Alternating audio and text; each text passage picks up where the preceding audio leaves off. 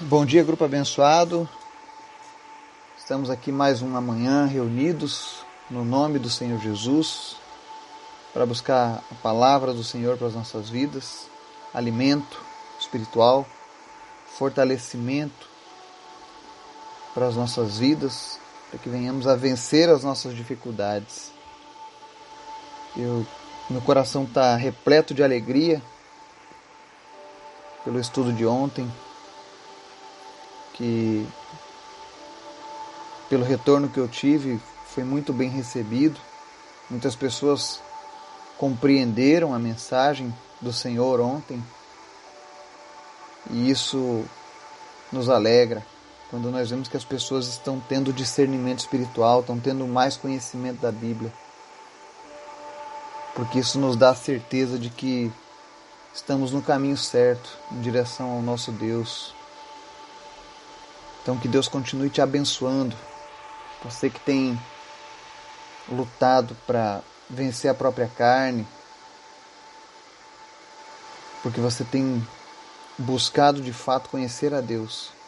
Que o Senhor continue te abençoando, te fortalecendo, em nome de Jesus. É, nós estamos migrando a nossa ferramenta de comunicação. Atualmente nós temos o nosso grupo no WhatsApp, mas eu já criei um grupo lá no Telegram.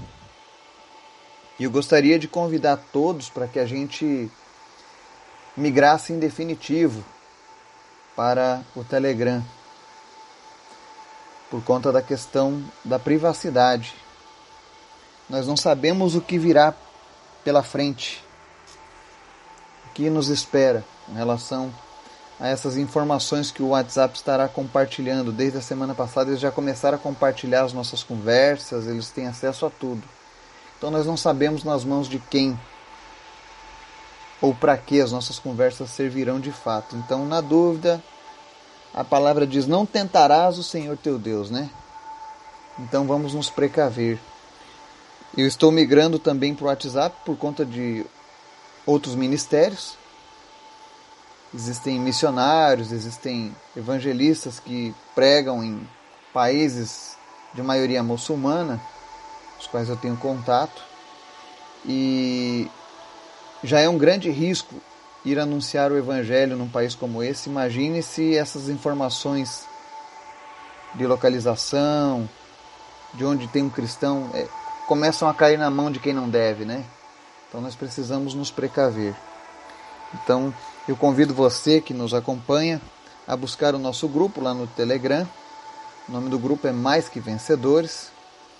Eu quero ver se eu consigo disponibilizar esse link do grupo nessas ferramentas de podcast também, para que a gente esteja a cada dia assegurando a nossa palavra.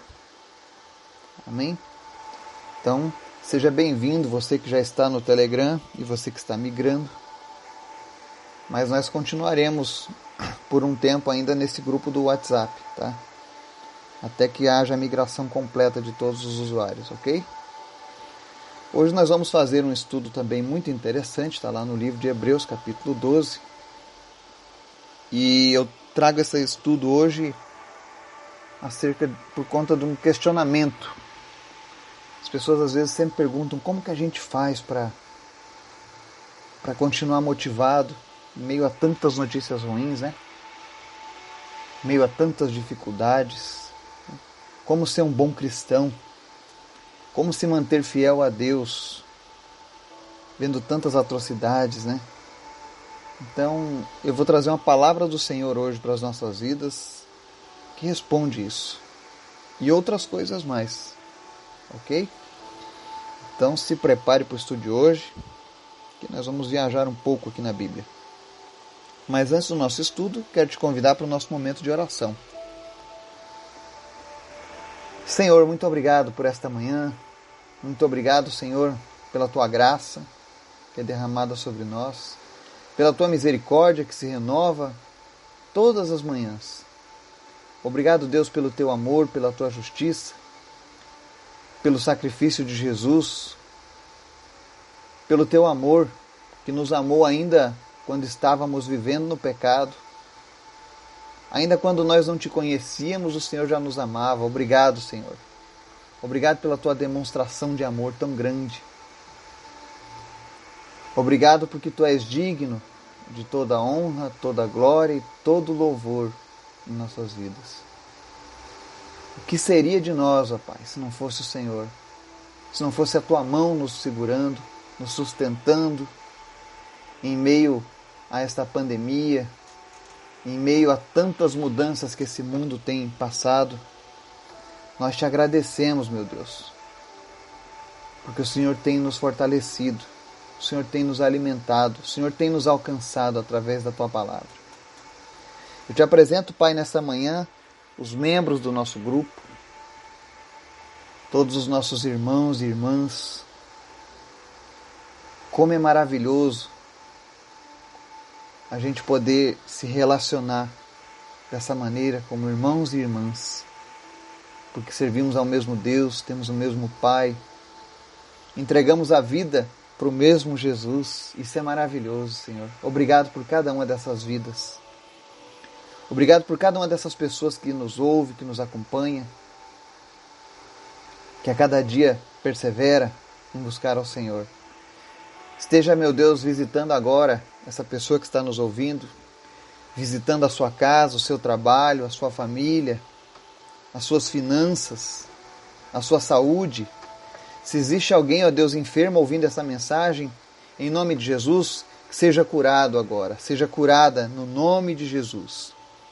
Se você está passando dificuldades financeiras, que o Senhor esteja agora trazendo renovo na tua vida financeira. Nós servimos o Deus que é dono do ouro e da prata. Que o Deus seja Deus de provisão na sua vida. Que Ele venha suprir tudo aquilo que você está precisando nesse momento. Em nome de Jesus. Que o Senhor venha restaurar a tua vida emocional, o teu casamento.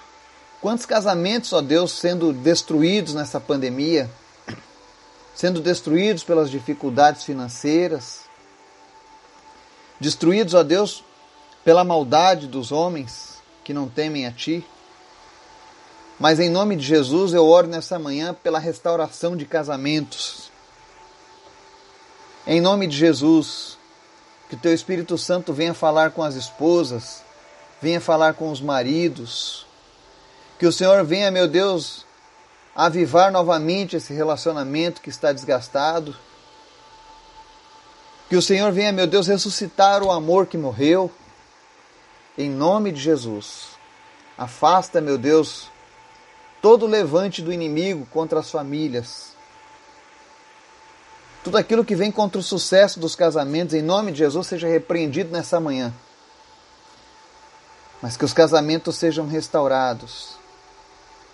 Que as próximas gerações possam se espelhar nesta geração, ó Deus, para desenvolverem os seus relacionamentos. Em nome de Jesus. Restaura as famílias nesse dia, Pai. Restaura os casamentos, os relacionamentos, em nome de Jesus. Não permita, meu Deus, que as trevas prevaleçam na nossa sociedade.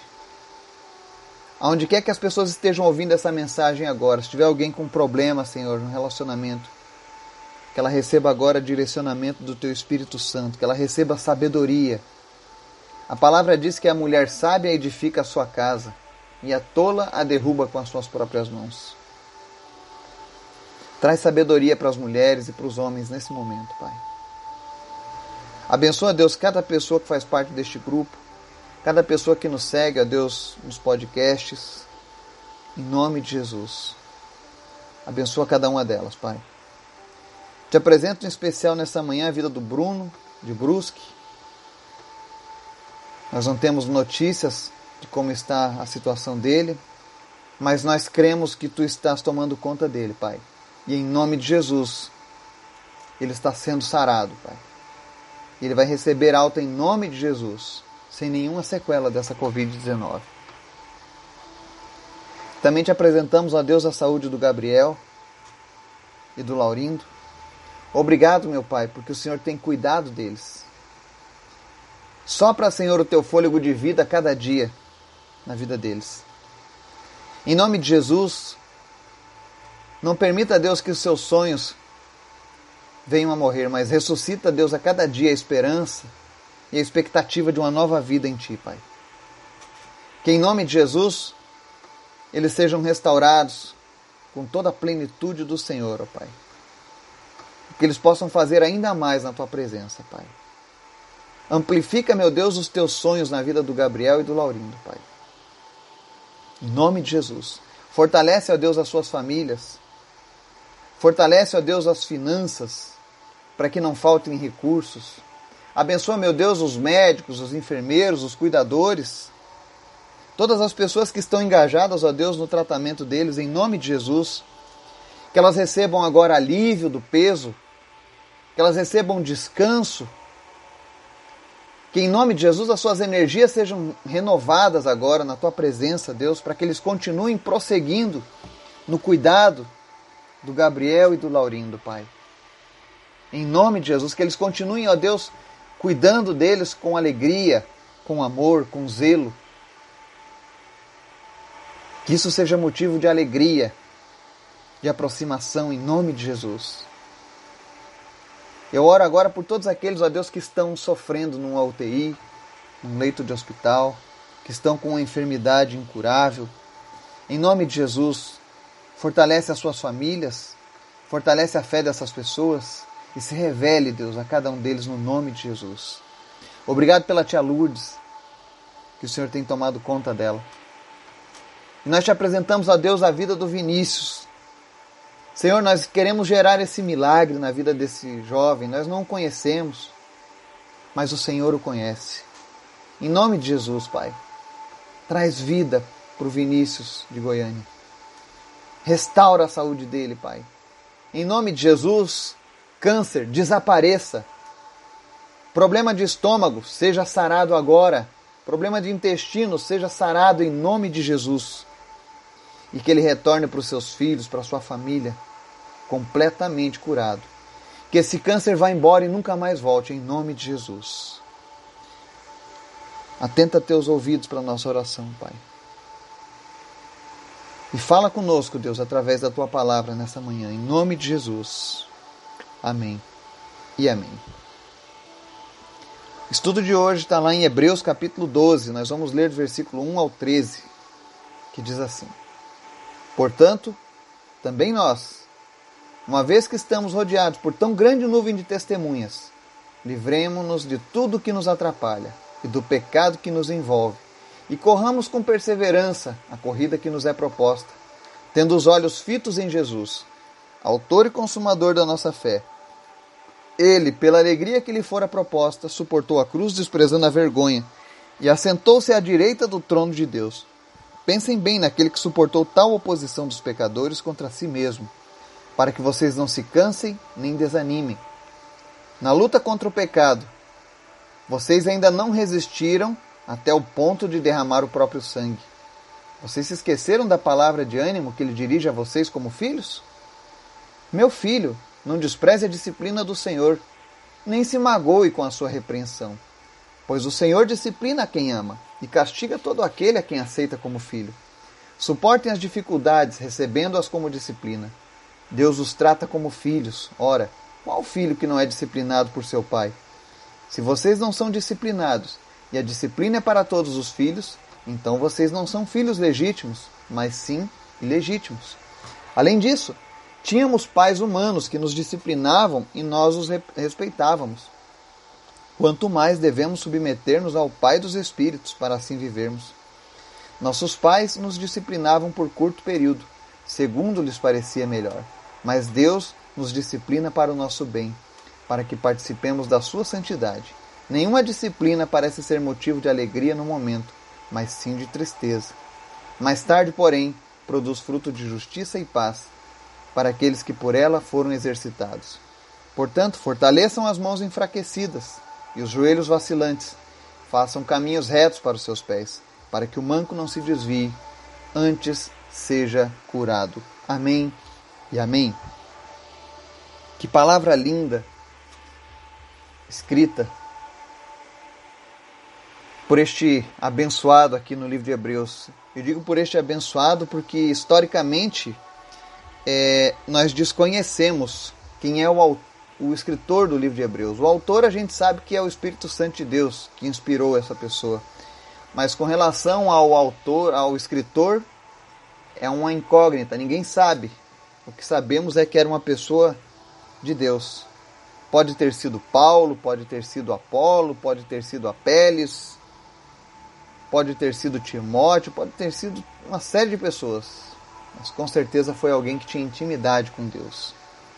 E ele começa esse capítulo dizendo que nós estamos em uma corrida, uma grande corrida. E Paulo, o atleta de Cristo, várias vezes ele faz essa analogia com as corridas. E essa corrida ela é rumo à eternidade com Deus. E ele começa aqui no versículo 1 nos dizendo como vencer essa corrida. E a primeira coisa que nós precisamos fazer é nos livrar daquilo que nos atrapalha e do pecado. E isso nós fazemos através do sacrifício de Jesus. É impossível você se livrar do pecado, das coisas que te atrapalham secularmente, sem entregar a tua vida para Jesus. Apenas o sangue de Jesus tem o poder de perdoar os nossos pecados, de nos limpar dos nossos pecados, de nos livrar daquilo que nos atrapalha. É, é isso que a Bíblia nos ensina. Então, a partir do momento que nós entregamos a vida para Ele, nos livramos do pecado e daquilo que nos atrapalhava, nós começamos a correr com perseverança essa corrida que nos é proposta. E aí, em meio a essa corrida, existem tantas coisas que, que tiram a nossa atenção, que tentam nos desviar do caminho, né? As notícias ruins, as dificuldades financeiras, dificuldades relacionais, dificuldades na área de saúde, no trabalho, no mundo, tantas coisas. Que às vezes as pessoas perguntam assim: como é que a gente faz para conseguir seguindo a Jesus com tantas coisas ruins acontecendo? Como é que a gente se mantém com a sanidade mental? E a resposta está aqui, nos versos 2 e 3. A única forma da gente vencer o mundo, de vencer essa, essa corrida, é fitando os olhos em Jesus, autor e consumador da fé. O único jeito da gente vencer é olhando para Ele. Sabe? Corra, levante a sua cabeça e olhe para Jesus. Infelizmente, existem pessoas que envergonham o Evangelho de Cristo, sujam o nome de Cristo aqui nessa terra. Líderes gananciosos, pessoas que apostataram da fé, pessoas que se dizem de Cristo, mas que não vivem para Cristo. Quizá todos pudessem dizer como Paulo, né? Se você não pode olhar para Cristo, olhe para mim, que você já está fazendo um bom trabalho. Eu espero que um dia todos nós possamos dizer isso para os nossos filhos, para os nossos netos, para os nossos amigos. Olha, se você não consegue imitar a Cristo, imite a mim. Que palavra tremenda de Paulo. Mas ele dizia isso porque ele foi um homem que aprendeu a olhar apenas para Jesus. E quando você olha apenas para Jesus, os outros ruídos não te atrapalham. Eu conheço pessoas que dizem: Ah, eu não vou servir a Cristo porque eu vi Fulano de Tal é um ladrão, e usa o nome de Deus, e isso e aquilo. Não olhe para o homem, olhe para Jesus. Jesus nunca roubou ninguém. Jesus nunca enganou ninguém. Pelo contrário, ele deu a própria vida. Comece a olhar para Jesus e seja você então a pessoa que faz a diferença. Se aquele líder, se aquela pessoa não está cumprindo os requisitos deixados por Jesus, seja você a pessoa que faz a diferença. O mundo precisa de você. Existem pessoas que precisam de você. E para isso Jesus pede: olhem para Ele. Fixem os seus olhos em Jesus, porque é Ele quem, quem é o autor e consumador da nossa fé. E quando você estiver correndo, a palavra diz no verso 3: pensem bem naquele que suportou tal oposição dos pecadores contra si mesmo, para que vocês não se cansem nem desanimem. Olha só. Se você não quer cansar e nem desanimar nessa corrida, imaginem sempre o que Jesus passou por nós. E ele venceu. E se ele venceu, nós venceremos também. Na verso 4 diz assim: Na luta contra o pecado, vocês não resistiram até o ponto de derramar o próprio sangue. Talvez isso se torne novamente real na vida do cristão. Nós sabemos lá na Bíblia que vai haver uma grande perseguição, como já houve no passado.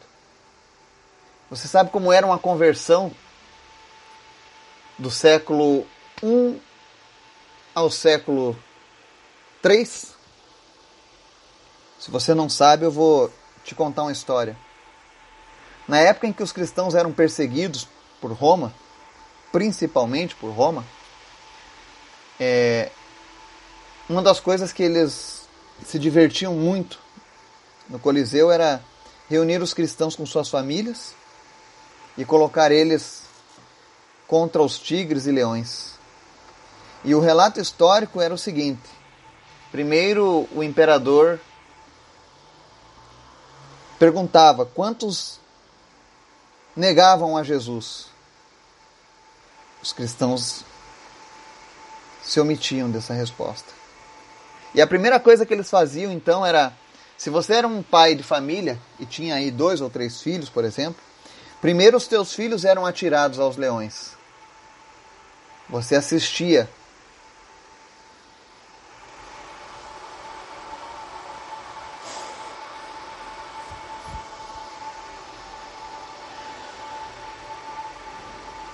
Me perdoa a interrupção, mas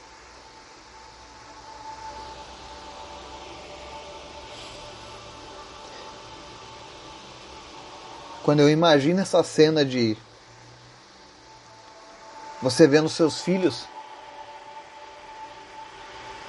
sendo ali devorados por leões e você não poder fazer nada.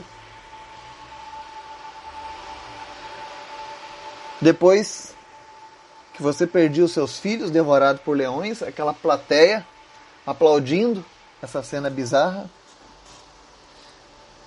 Aí o soldado trazia sua esposa e dizia: Agora você nega Jesus? E aí a sua esposa e você dizem não.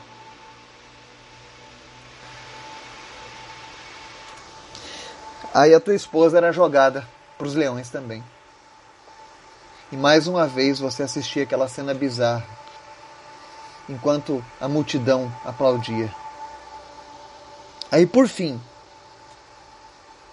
depois de tentar dilacerar o teu coração de todas as maneiras, os soldados traziam você para a plataforma. Você já perdeu seus filhos, já perdeu a sua esposa, por amor a esse Jesus. Mas eles ainda tentam minar a tua fé. Aí eles dizem: Você agora rejeita Jesus? Mais uma vez, aquele cristão dizia: Não, eu continuo com meu Jesus. Então ele era lançado aos leões. Eu sei que é uma história triste, eu não consigo falar esse tipo de coisa sem sem me emocionar. Porque todas as vezes que eu lembro dessa história, eu me coloco no lugar daqueles cristãos que, mesmo com uma prova tão dura, não desistiam da fé. E hoje eu olho para uma geração que, por qualquer coisinha, se afastam de Jesus por qualquer disciplina, rejeitam a Deus. E aí a gente vê aqui nos versículos seguintes.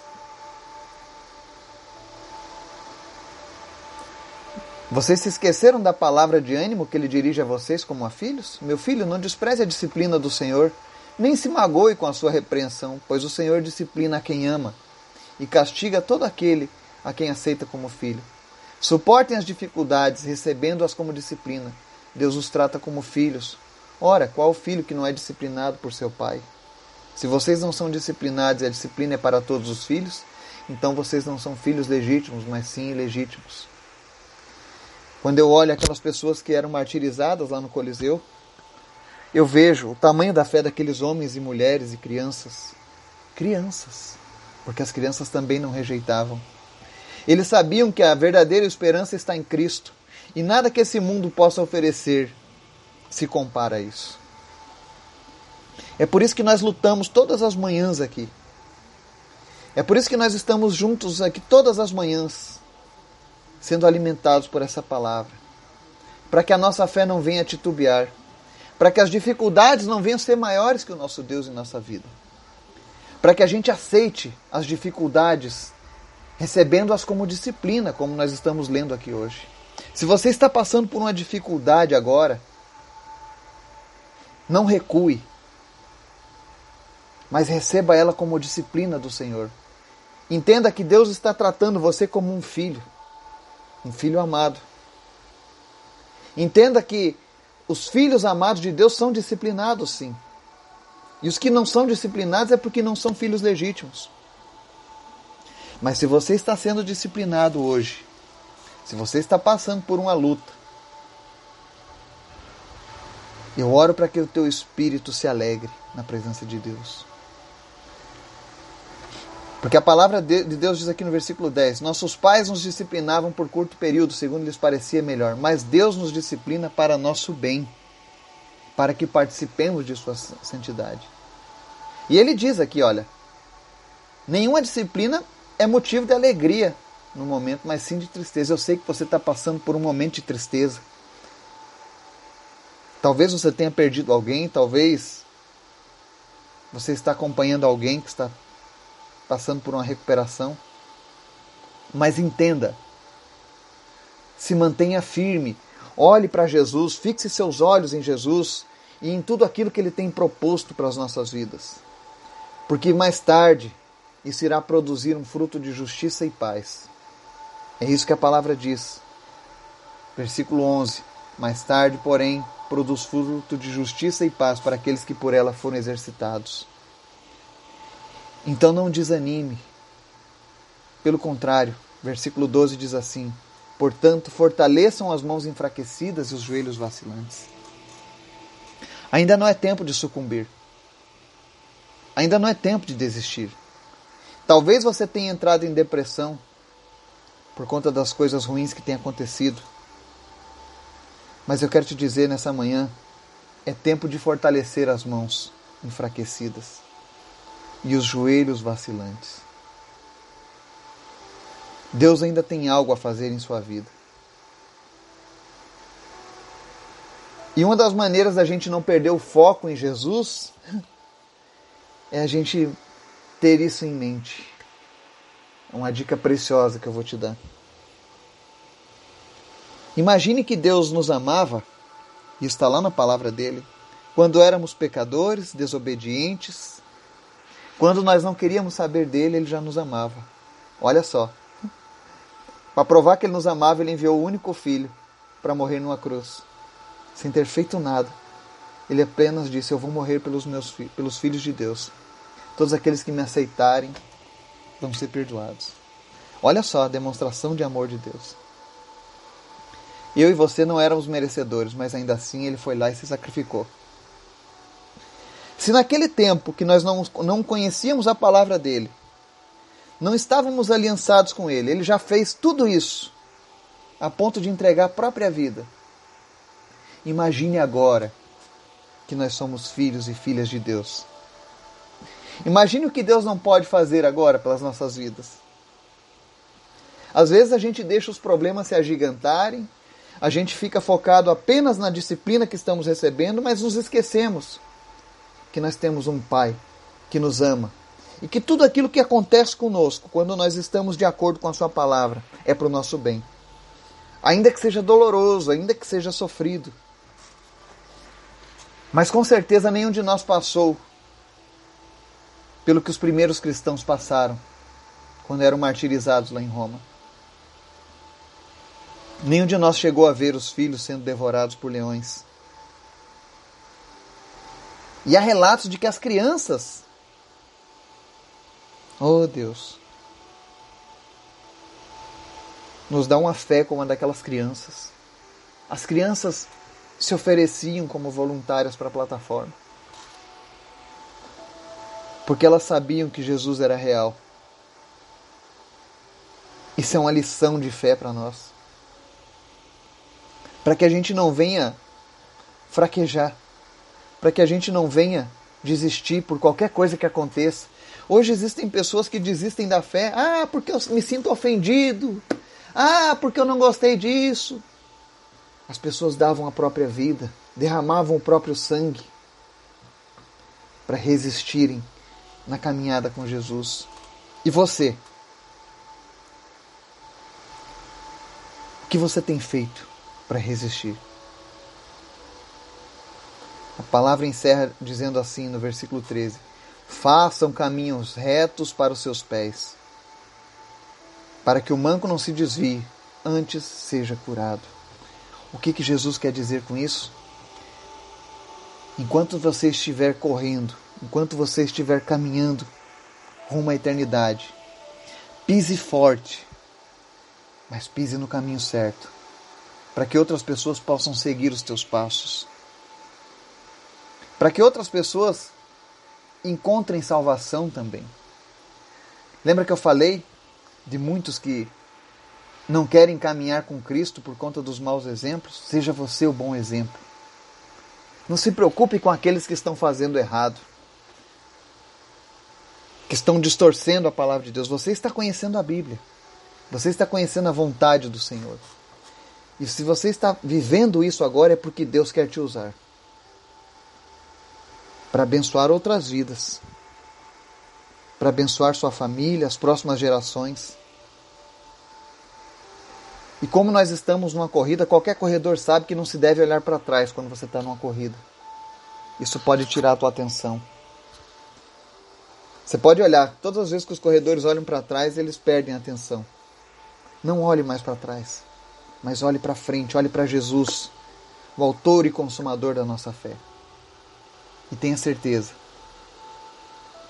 ainda que você esteja passando por um momento de dificuldade, de tristeza, em breve isso vai ser transformado em justiça e paz na sua vida. Porque é assim que a palavra do Senhor nos ensina. Que Deus te abençoe e te fortaleça. Em nome de Jesus. Amém.